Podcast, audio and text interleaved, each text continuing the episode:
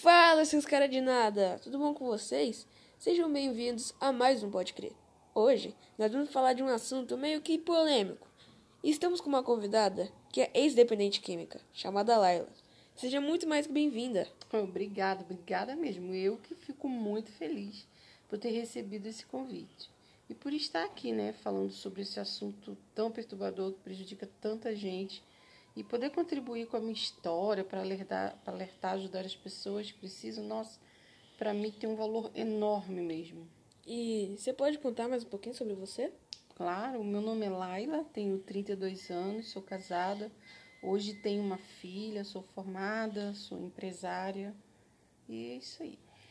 É, então vou começar com algumas perguntas aqui. É, vamos lá. É, quando e como foi seu primeiro contato com as drogas? Assim, foi na minha adolescência. Eu tinha por volta assim, dos 16 anos, quando eu me mudei de escola. Desde pequena, sempre tive dificuldade para ter amizade, para me relacionar.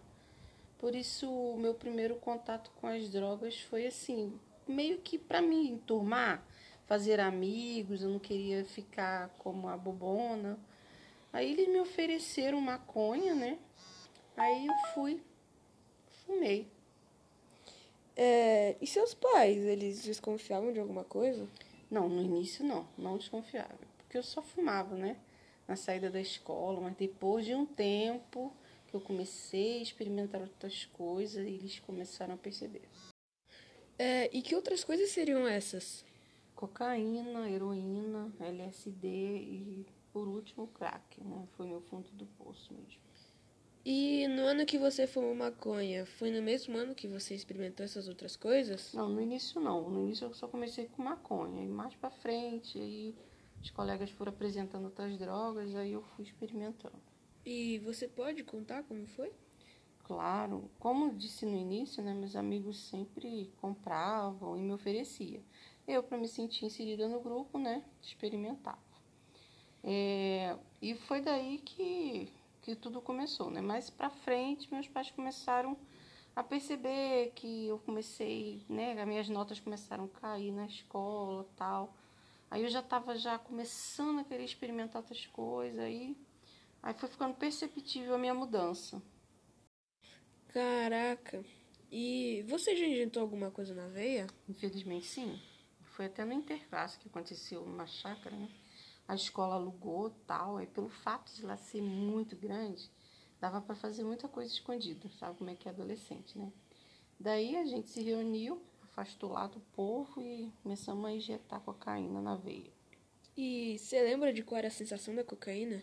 Ah, é muita euforia, você fica, né, hiperativo, você fica com a sensação de poder, né? E na hora, sim, para mim era incrível, muito boa a sensação, mas depois ficava desidratado, insônia, falta de apetite. Meu Deus, com certeza foi um momento horrível. Só de pensar dá uma agoniazinha.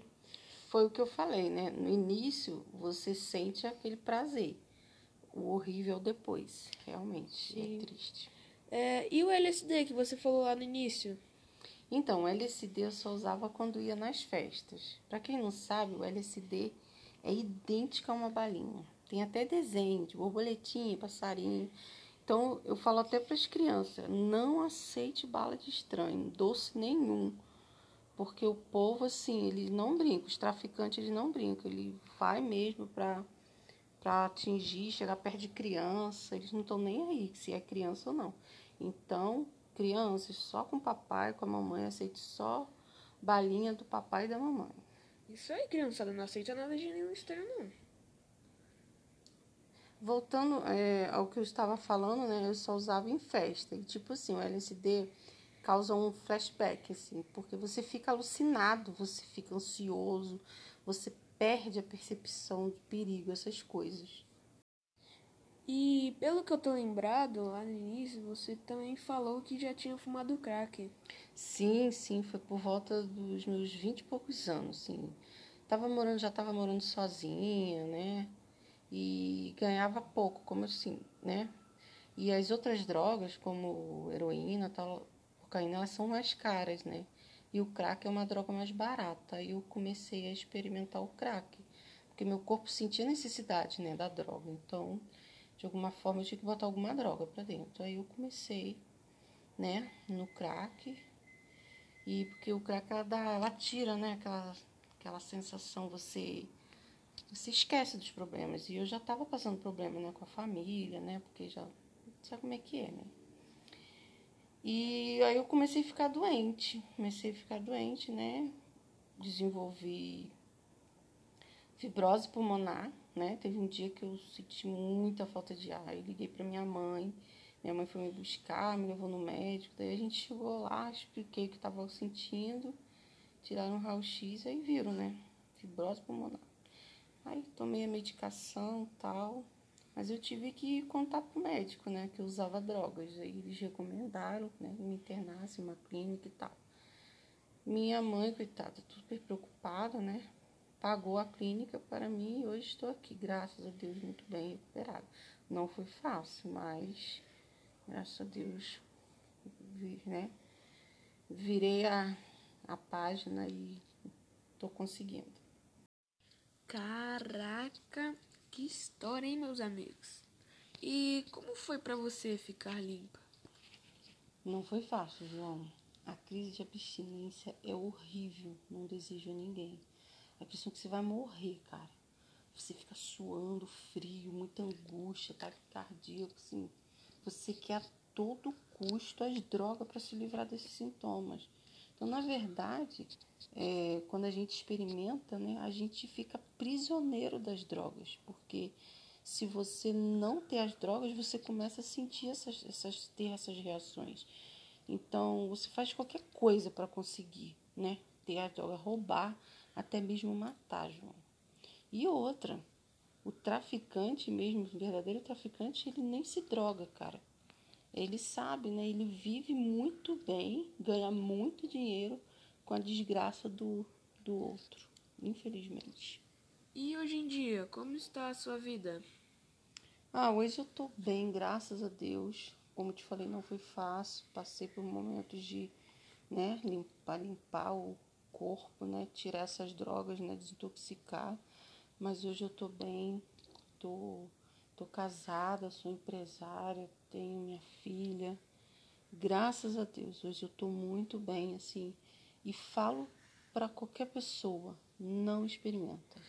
Você vai ficar prisioneira. Eu tive a sorte, né? Consegui reverter a situação. Mas muita gente é um caminho, para muita gente é um caminho sem volta. É, é, sua filha deve ser uma fofinha mesmo. É, eu sou mãe, né? Sou suspeita para falar, é, uma, é fofa demais. e hoje estamos encerrando mais um Pode Crer, com essa convidada incrível. Muito obrigado por você ter aceitado o convite. Foi incrível essa, essa conversa, né? E muito obrigado por você ter vindo de longe, né, para ter essa conversa. E com certeza muitos vão ouvir isso e vão aprender essa lição. Não, eu que agradeço, João, poder estar tá contando a minha história, né? E falo mesmo. Não experimenta, gente. A vibe é boa, não é ruim. Eu vou dizer para você. A vibe é boa, mas a consequência é desastre. É um desastre na vida de qualquer pessoa. É, e para a galera que não pode escutar o ao vivo, nós vamos postar toda a nossa conversa lá no YouTube e vamos também postar os melhores momentos. E só para lembrar, essa conversa me lembrou muito um livro chamado Vida de Drogas, que conta mais ou menos o que aconteceu com você, sobre uma menina que foi influenciada pelos amigos. E Laila, você tem algum recado aí pro pessoal de casa? Tenho sim. Não usem drogas, né? Estou reforçando e reforço mais uma vez. Não experimentem, não, não, não se vá pelos outros. É, você, quem gosta de você aceita você do jeito que você é e não precisa oferecer uma coisa tão ruim que vai acabar com a sua vida, né? É, a droga, é, a, a droga ela até te leva até as nuvens, né? Mas ela não oferece paraquedas. Você esborracha bonito no chão. Nossa, recado massa, hein? É, e fica a lição aí, rapaziada. E é isso, galera. Fui e até a próxima. Tchau, tchau.